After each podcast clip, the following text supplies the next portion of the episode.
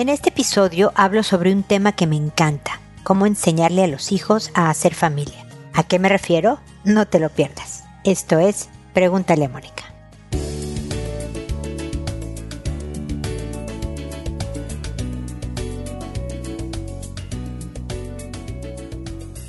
Bienvenidos amigos una vez más a Pregúntale a Mónica. Soy Mónica Bulnes de Lara. Feliz de encontrarme con ustedes en este espacio e impactada de que ya es diciembre. El año se me ha ido por lo menos a mí como agua. Ya se está acabando un año más. Ha sido un buen año, gracias a Dios, con muchas cosas buenas. Espero que ustedes también hayan tenido un buen año. Desde luego, en mi año hubo cosas malas, hubo cosas tristes, hubo fallecimientos de seres queridos, cercanos, hubo enfermedad. Pero, pues como siempre les digo, es importante voltear, eh, reconocer las malas, definitivamente vivirlas, pero voltear y ver las buenas. Y por lo menos en mi caso, en este año, las buenas sobrepasaron las malas y por lo tanto ha sido un buen año. Así que ahora estoy feliz porque además se ubica perfecto en el tema de hoy. Mis hijos vienen de los lugares en donde viven a la casa a pasar Navidad. El mayor viene a casarse, este luego se regresa, pero los voy a tener a todos por unos días a mis tres hijos con sus tres parejas. Para la boda de mi hijo viene además familia. Entonces, pues bueno, va a haber muchas oportunidades de hacer familia, como es el tema de hoy. Y yo creo que es fundamental enseñar a los hijos a hacer familia porque la familia es tu raíz, es de donde vienes, lo bueno y lo malo de tu vida y de lo que has adquirido y de la persona que te has conformado a ser. Entonces la familia ubica pero además, en general, es la incondicional, la que no le queda de otra y va a estar ahí. ¿no? Puedes tener amigas que, amigos que sean amistades muy duraderas, ¿no? Que desde chicos, desde, ¿no? Yo, yo como me he cambiado tanto de lugares donde he vivido, ahora mis más cercanas amigas las conozco hace 16 años, lo que tengo viviendo en Chile. Tengo amigas más antiguas, por no decir viejitas, de la universidad, del colegio de mis hijos cuando estaban en México y del colegio de mis hijos cuando estábamos en Estados Unidos. Amistades muy viejas, pero hay otras que se han ido. Las amistades pueden llegar, quedarse, padrísimo, y a veces son como familia, pero la familia, la de sangre, es como la más estable en nuestra vida y es la que puedes recurrir en momentos de, de preocupación. Entonces, ¿cómo se le enseña a los hijos a hacer familia? Desde luego con indicios de, oye, tu hermano está enfermo, pregúntale cómo está. Oye, es el cumpleaños de tu hermano, ¿qué regalito le das? Incluso cuando son chiquitos, cuando no tienen ingresos, pueden hacer un dibujo, pueden hacerle una atención al hermano, a la hermana, que poco a poco vayan internalizando el concepto de la importancia de mantener contacto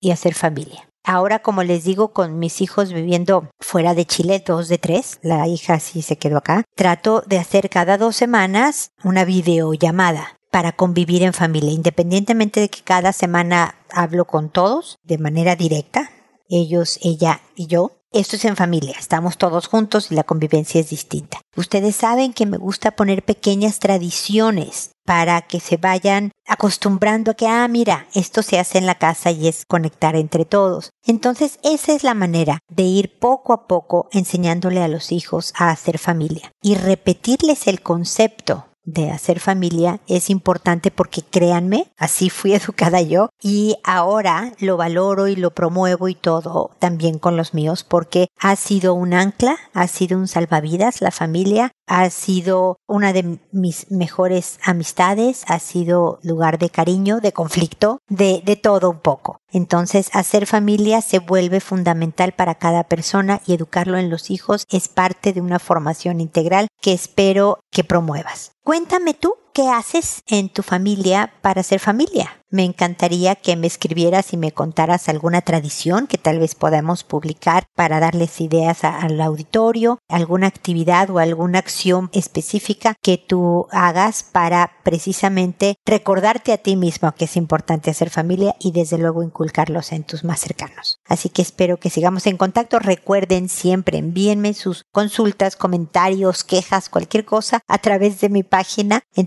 www.preguntaleamónica.com en el botón de envíame tu pregunta porque así me llega con información útil para mí y es la forma en que yo puedo contestar sus consultas. También acuérdense que estoy en Instagram, Twitter, LinkedIn, Pinterest, TikTok con videos y demás para que me sigan y puedan recibir eh, información que espero les ayude para crearse una vida mejor. Pues bueno, ese es el comentario inicial que espero les sea útil. Ahora me voy a disponer a responder a sus consultas, que como saben lo hago por orden de llegada, que a todo mundo le cambio el nombre para que sean anónimas y tengan la tranquilidad de que no van a ser reconocidos, que lo hago por audio, es decir, a través de este podcast y no les contesto directo a su correo para darles una respuesta más personalizada, más directa, más cercana, pero también para el auditorio que posiblemente tenga una situación semejante y le pueda servir lo que yo pueda comentar al responder sus consultas. Que a veces me tardo, pero siempre, siempre las contesto. Ya saben que si pasan dos semanas y no saben de mí, por favor escríbanme preguntando qué pasó con su respuesta, porque a lo mejor se perdió en, en el mundo cibernético y hay que localizar su consulta. Así que avísenme y con gusto la localizamos y respondemos, porque siempre, siempre respondo. Bueno, entonces hoy empiezo con Hipólita, que me dice, hola Mónica, feliz regreso. De hecho me dice Moni, hola Moni, feliz regreso. Espero te hayas relajado al máximo. Yo te extrañé mucho y encontré el libro que me sugeriste. Le sugerí la pregunta anterior que me hizo Hipólita, le sugerí un libro para el caso específico de lo que ella estaba viviendo y todo esto me lo hice porque me fui de vacaciones, para los que no sepan, en octubre y estuve perdida un ratito. Hace un tiempo te pregunté, continuó con Hipólita, ¿por qué pensabas que hasta que tenemos hijos somos maduros? Recuerdo que me contestaste, y como que no lo entendí completamente y me gustaría que me ayudaras a entender de nuevo. He visto entrevistas de mujeres que desde mi punto de vista son exitosas y no tienen hijos y no veo por qué no serían maduras. Por ejemplo, una prima bailarina o algunas investigadoras y también he escuchado algunas mamás que dicen es que la verdad no me gusta ser mamá y amo a mi hijo, pero si lo hubiera evitado hubiera sido mejor. Y yo me siento identificada, amo a mi hijo, pero hay días que lo veo como un ancla para estar con mi esposo porque aunque me separe, seguiremos unidos por mi hijo. Y eso no me pone feliz. ¿Por qué las mujeres que no tuvieron hijos y quisieron seguir con sus carreras serían inmaduras? ¿Por qué cuidar a otro es madurar? ¿Cuenta cuidar a un vecino, una mascota? Mil gracias y bienvenida. Gracias, mi querida Hipólita, por tu mensaje y gracias por permitirme, pues espero contestar mejor esta pregunta. No sé en qué momento, la verdad es que no me acuerdo en qué momento dije que hasta que tenemos hijos maduramos. Si lo dije solo así, como que solo los que tienen hijos son personas maduras, me equivoqué. Eso no lo creo en lo absoluto, definitivamente, ¿no? Lo que creo es que sí, cuidar a otros. Voy a incluir aquí al vecino, como me dices tú, a un pariente, incluso tal vez una mascota. Te da un tipo de responsabilidad específica. Pero, por ejemplo, las personas que me mencionas, la prima bailarina, las investigadoras, las que tienen una carrera, están llevando una responsabilidad también hacia una comunidad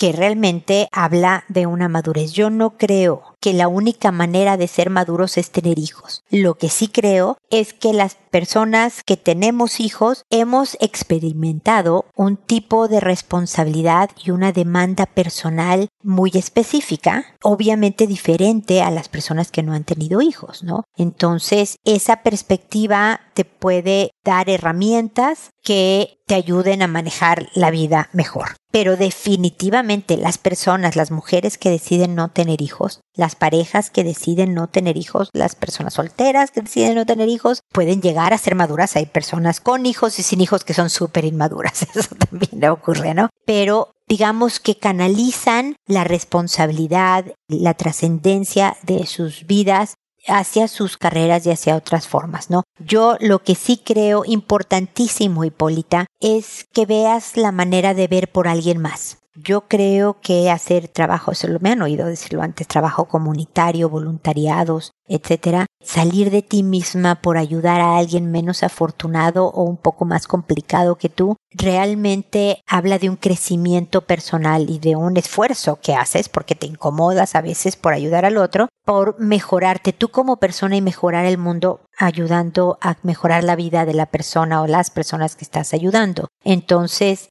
me parece, por ejemplo, muy bien que una prima bailarina no tenga hijos y todo se enfoque a una carrera espectacular en el ballet. Pero ojalá esa prima bailarina vea por alguien más o por más personas, ¿no? O sea, a veces va a una fundación y ayuda, a veces es a una persona en particular que está cuidando y le da su tiempo y le da sus cuidados y le da su compañía. Esa es la parte que hablo de crecimiento, a lo mejor cuando lo dije, no recuerdo Hipólita, quería referirme tal vez a esto. Espero haberme explicado mejor. Si no, Hipólita, definitivamente soy un fracaso explicándome, pero cuéntame si fue mejor mi respuesta ahora. Eso es lo que pienso, por lo menos actualmente no me acuerdo cuando dije que solo hasta que tenías hijos eras maduro. Si lo dije así, repito, me equivoqué, es un error. Puedes no tener hijos nunca y ser una persona madura, pero siempre recomiendo ver por alguien más porque es de verdad una forma de crecimiento personal, una forma de hacer un mundo mejor, una forma de salir de ti misma para el bien no solo tuyo, de tu carrera y demás, sino de, de, una comunidad de unas personas, ¿no? Yo creo que además tienes un tema diferente acerca de, de tu esposo y de tu hijo. Es evidente que tú te quieres separar hace mucho tiempo de tu esposo y el hecho de que incluso si te separas de él por tener un hijo en común van a estar unidos te complica ese es un tema diferente y es importante que lo sigas trabajando. Yo sé que lo estás trabajando porque estamos mucho en contacto, pero ya está este hijo aquí, obviamente. Esta es, estos son los limones de tu vida, ¿no? Este es lo que te da la vida y yo sé que sabrás sacarle jugo. No sé si decidas seguir con tu esposo hasta que tu hijo sea adulto o antes decidas separarte, pero puedes todavía sacarle jugo a tus limones de tener una buena vida, incluso como mujer separada, teniendo en común un hijo, ¿no? Entonces, te deseo suerte, Hipólita, y espero que sigamos en contacto. Luego está Isaura que me dice, hola Mónica, esta es la tercera vez que te escribo, siempre con el mismo tema. Mi hijo, que ahora tiene nueve años, al que no sé cómo educar. Es un niño muy inteligente. Aprendió a leer a los cuatro años con su papá. Fue el mejor de su clase en segundo año, pero también es muy flojo. Él solo quiere ver la televisión y jugar Nintendo. Desde los cuatro años practica karate y en cada prueba recibe buenos comentarios. Entrena dos veces a la semana y cada vez que tenemos que salir de la casa para entrenar es un pleito. Todas las mañanas tenemos que discutir para que se vaya a la escuela de solo pensar en las cosas que tenemos que hacer con él me da dolor de cabeza. ¿Cómo puede ser el mejor siendo tan flojo? Pues porque para cada examen peleamos con él como si fuera el fin del mundo. Ya me cansé y se me acabó la paciencia. Le gusta mucho dibujar, así que de premio le compro colores o plumones y se saca 10 sin ningún error. Salgo a andar en patín solo con él si termina la tarea. Le hago caricias si termina la cena. Por cada cuatro libros de la biblioteca que lee, yo le regalo uno para su colección. Si un día no tengo ganas de acostarme con él antes de dormir, me lo reclama los siguientes cinco días. Me rendí, no sé qué hacer. Mi esposo lo educa al modo alemán. A mí no me convence, pero como mis modos tampoco dan resultados, no digo nada. Cuando veo que va a comenzar un drama, me encierro en el cuarto con mi hija, ponemos música fuerte y cantamos. Ya hice la cartulina con las estrellas, el método del semáforo, ignorarlo, regañarlo, castigarlo y nada me funciona. Estoy tan triste porque lo amo con todo mi corazón y me duele tanto esta mala relación. Yo sé que tú me puedes ayudar. Te mando muchas bendiciones. Igualmente para ti, querida Isaura, pues mira, un hijo con características especiales siempre es un desafío para los papás, sean cual sean las características especiales. Un niño brillante es un desafío.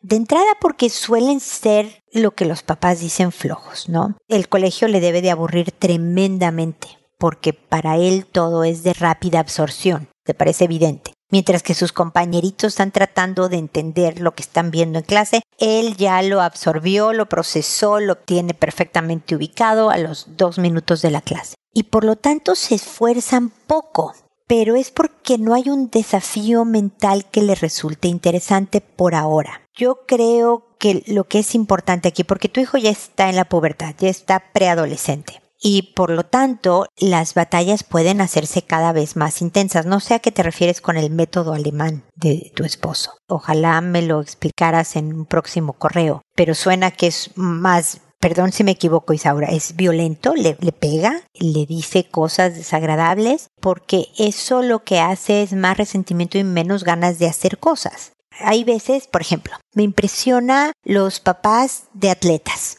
¿no? Olímpicos, atletas mundiales de fama mundial, porque fueron papás absolutamente dedicados su vida entera estaba centrada en este hijo o en estos hijos que iban a entrenar, ¿no? Y se levantaban de madrugada con el hijo y lo acarreaban si el hijo quería o no a la alberca, por decirte algo, si era de natación. Y todas las guerras campales de las que tú hablas se las echaron porque para los papás era importante, veían características importantes en este hijo o hija y por lo tanto estaban dispuestos a tener una vida bien difícil para ver resurgir a su hijo o hija en algún momento dado. Porque yo veo que las demandas de este hijo ahora son muy fuertes, ¿no? Le das colores o plumones y se saca 10 sin ningún error, por ejemplo, ¿no? Le das caricias solo si se termina la cena por cada cuatro libros que lee yo le regalo uno. O sea, no sé si hay demasiadas demandas, por más que él pueda con eso y muchísimo más, ¿eh? Pero creo que además tienen, por otro lado, un gran poder de negociación. Me dice que solo quiere ver la televisión y jugar Nintendo. Esas son tus armas para decir, ¿tú quieres en Nintendo? ¿Tú quieres ver la televisión? Perfecto, entonces tienes que hacer la tarea. No exigirle el 10 yo sé que es difícil lo que te estoy diciendo y ustedes deciden, Isaura, me puedes decir, no, Mónica, estás mal. ¿Cómo crees que un niño inteligente no le vamos a exigir siempre que sea el mejor en todo? Y yo creo que estos niños florecen tarde que temprano. Su inteligencia los hace encontrar su desafío mental y dedicarse a lo que se dedica. Yo creo que tu hijo puede salir adelante, pero sin, voy a decir una palabra fuerte, sin odiar a sus papás sin que les sean nada más capataces de mi desempeño, ¿no? Si no se acaba la cena, ok, no se la acabó, recógele el plato y no va a volver a comer hasta la siguiente alimentación de la familia, el desayuno me imagino que es. No tiene por qué ser todo tan intenso en mi forma de ver, Isaura. Veo que voy a, tu esposo no va a estar de acuerdo conmigo y tal vez aviente mi comentario a la basura, pero yo creo que en este niño inteligente diciéndole se acabó, se acabó. Nada más, por ejemplo, tienes que ir a la escuela, tienes que hacer la tarea sin repelar, tienes que, no sé, ayudar en poner la mesa o quitar la mesa o no tender tu cama, lo que sea. Una vez que hayas hecho eso, tienes televisión y tienes Nintendo ese día. Y los días que no lo hagas, no hay eso. Entonces tú mandas, hijo, tú decides qué vas a hacer. Preguntarle, ¿te gusta el karate o no te gusta el karate? No, ya no me gusta el karate. O sea, sí, quiero seguir haciendo karate. Entonces entra dentro de las cosas que no vamos a discutir cuando te toque ir al karate o ir a la escuela. Cualquier discusión implica que ese día no hay televisión. Si continúa, también se quita el Nintendo. ¿Me explico? O sea, y decirle, yo quiero que juegues Nintendo, yo quiero que veas televisión, hijo, quiero que tengas la vida que tú quieres. Tú ya sabes qué tienes que hacer. Puede que los ponga a prueba, pero vale la pena que te se mantengan firmes con esto, porque los colores, los plumones, cosas así, darle premios físicos se vuelven aburridos después de un tiempo y ya no reaccionan los hijos. Entonces, cuéntame qué opinas. A lo mejor ya me dices, no, Mónica, no creo que vaya a funcionar, pero yo creo que si te mantienes bien firme, si hablas con él y le dices, esta es la regla del juego. No va a haber discusión para ir a la escuela ni para hacer tarea. Pero tú no haces la tarea un día y tú estás decidiendo que no hay Nintendo. Tú, no yo. ¿Ok? Entonces tú sabes que tienes que hacer la tarea al final del día antes de la cena. Tú mandas, tú decides si la haces recién llegando de la casa después de la escuela, si antes de cenar, si a media tarde, tú decides, pero la haces sin que yo tenga que perseguirte o discutir. Lo mismo pasa con el karate, lo mismo pasa con... ¿Me explico? Para que empiece a hacerse cargo de sí mismo y ustedes puedan descansar un poco de estar apretando a este niño. Entonces, cuéntame qué opinas, cuéntame cómo te va y espero que sigamos en contacto. Juventina me dice, estoy muy triste. Separada de hace poco, no logro calmar mi ansiedad y tristeza. Duermo mal y solo pienso en todo lo que viví con él. Juventina, lo siento mucho. La verdad es que una separación debe de ser algo muy, muy fuerte. Yo no lo he vivido, pero es una pérdida importante, no solo en compañía y cariño de alguien que tenías, sino también en estilo de vida, ¿no? Tú estabas con alguien y ahora ya no, entonces es como una serie de cambios pequeñitos y todos esos cambios, claro que producen ansiedad y tristeza. Estás de duelo, estás de luto. Me dices que es hace poco, me estás describiendo todo lo que es normal para alguien que ha tenido una pérdida importante. Ansiedad, tristeza, dormir mal, pensamiento obsesivo, todo eso es normal.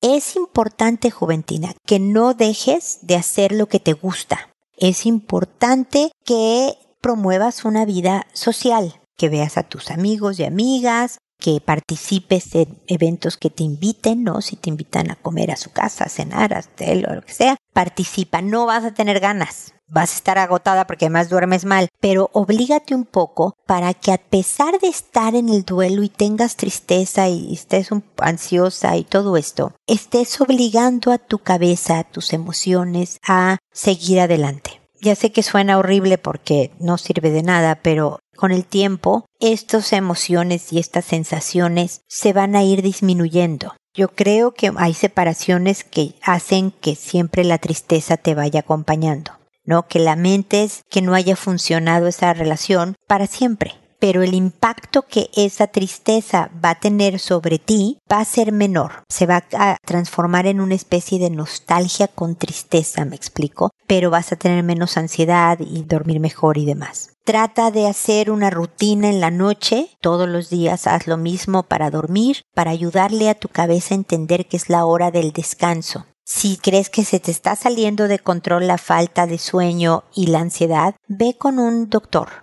ve con un psiquiatra para que momentáneamente por un ratito te dé algo para que puedas descansar, pero tiene que ser por un ratito. No te enganches en tener medicinas por mucho tiempo porque solo tú y tus capacidades emocionales y tu conducta la que va a ayudar a que este momento triste que estás viviendo pase de la mejor manera, ¿ok?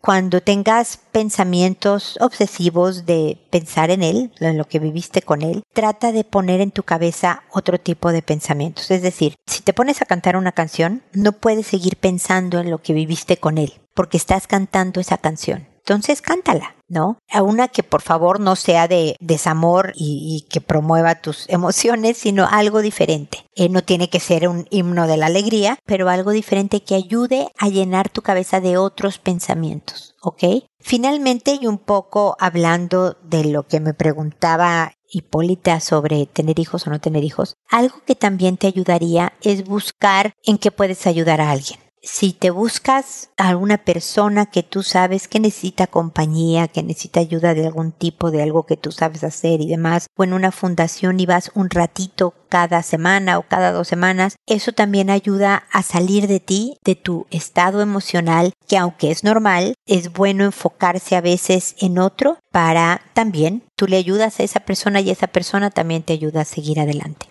Ok, Juventina, espero que te sirvan todos estos pequeños tips que te he dado. Cuéntame cómo vas. Espero que sigamos en contacto.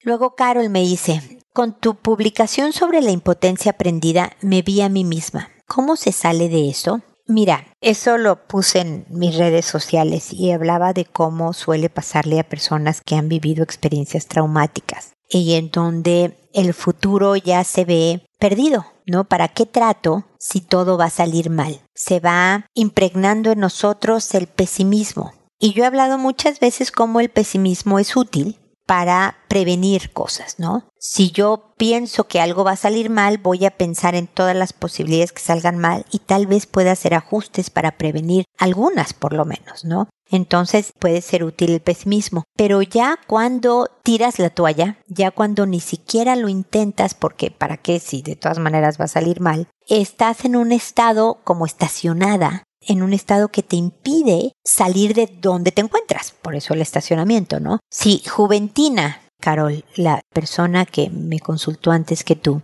dice, pues, ¿para qué trato de hacer una rutina de sueño? ¿Para qué trato de ir a con amigas y hacer cosas? Si de todas maneras estoy triste y mi vida ya cambió y yo no. Y entonces se quedará estacionada en estas emociones de ansiedad, de tristeza, de soledad, de, de inquietud, de incertidumbre hacia el cambio, etcétera, etcétera. Y nadie quiere eternizar esas emociones no son agradables y las tenemos precisamente para activarnos para salir de esas. Para eso están esas emociones. Entonces me dices, ¿cómo se sale de eso? Con mucho trabajo personal, Carol. Te lo digo sinceramente, no es fácil. Pero si lo tienes presente, porque algo que me gustó que me dijeras es, me vi a mí misma con esto de la impotencia aprendida. Entonces ya lo ubicaste y lo reconociste y lo aceptaste como tuyo, que tienes esta tendencia a tirar la toalla. Entonces, cada vez que hagas una acción, levanta la alarma y di, ah, espérame, no, esto, esto es otra vez impotencia aprendida. ¿Qué puedo hacer?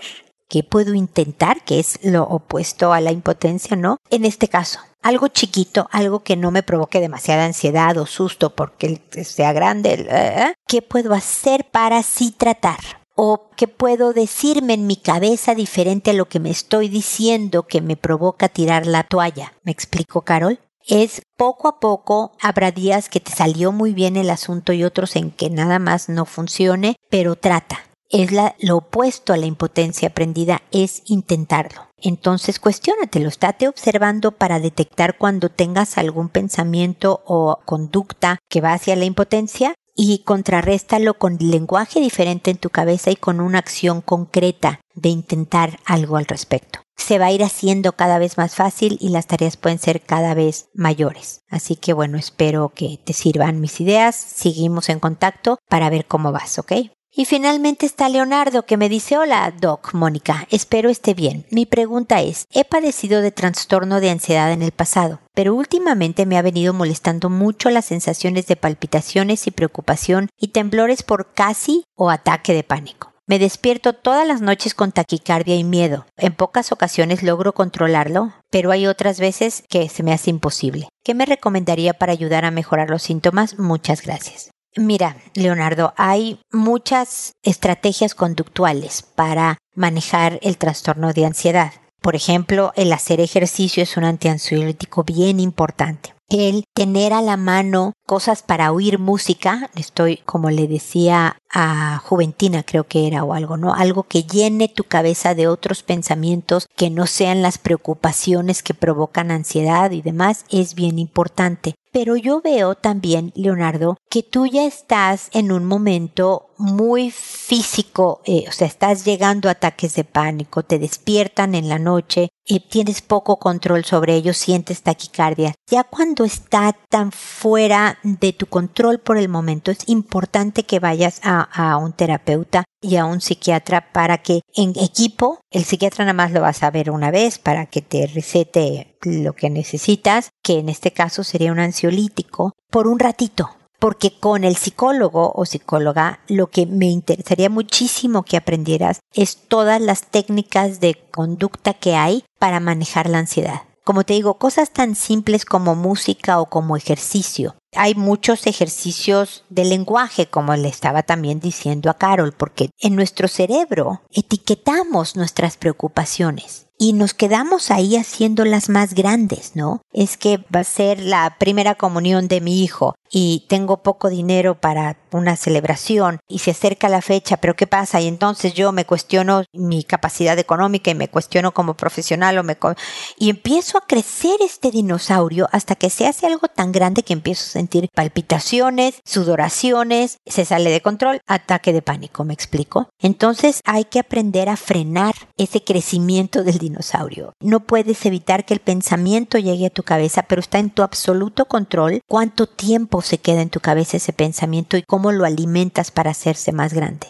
¿Me explico? Otra técnica que ayuda a Leonardo a veces es para llenar tu cabeza de cosas que no tienen ninguna connotación emocional. Es que te despiertas en la noche y en vez de decir, ay, estoy con taquicardia, me están sudando las manos, están, empieza a enlistar lo que te rodea te voy a decir en mi caso, ¿no? Mi perrita Maya está dormida sobre un sillón. Hay unas flores, hay una caja de color café, hay una canasta. ¿Me explico? Empiezas a tratar de decir las paredes blancas, de, de nada más enlistar lo que estás viendo o usar tus cinco sentidos. ¿Qué ves? ¿Qué oyes? Que sientes en cuanto a la piel, la sábana, si te despertaste o donde estés, es suave, es rasposa, tienes calor, tienes frío. O sea, usa tu sentido. Todo eso es sacar tu cabeza del dinosaurio que estás creando para provocar el ataque de pánico. Pero todas estas técnicas y muchas otras más es algo que podrías ver con el psicólogo para que te pueda dar las herramientas y rápidamente puedas dejar el ansiolítico y aprender poco a poco a ir manejando y una vez que tengas el freno de los ataques de pánico bajo control, te va a ser mucho más fácil ir reduciendo todos estos síntomas. Por favor, mantente en contacto. Me interesa muchísimo saber cómo sigues, cuáles técnicas te han funcionado, cuáles no, para acompañarte en todo este proceso, ¿ok?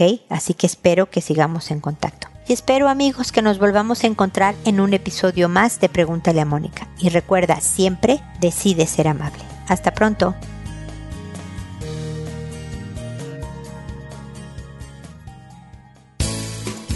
¿Problemas en tus relaciones?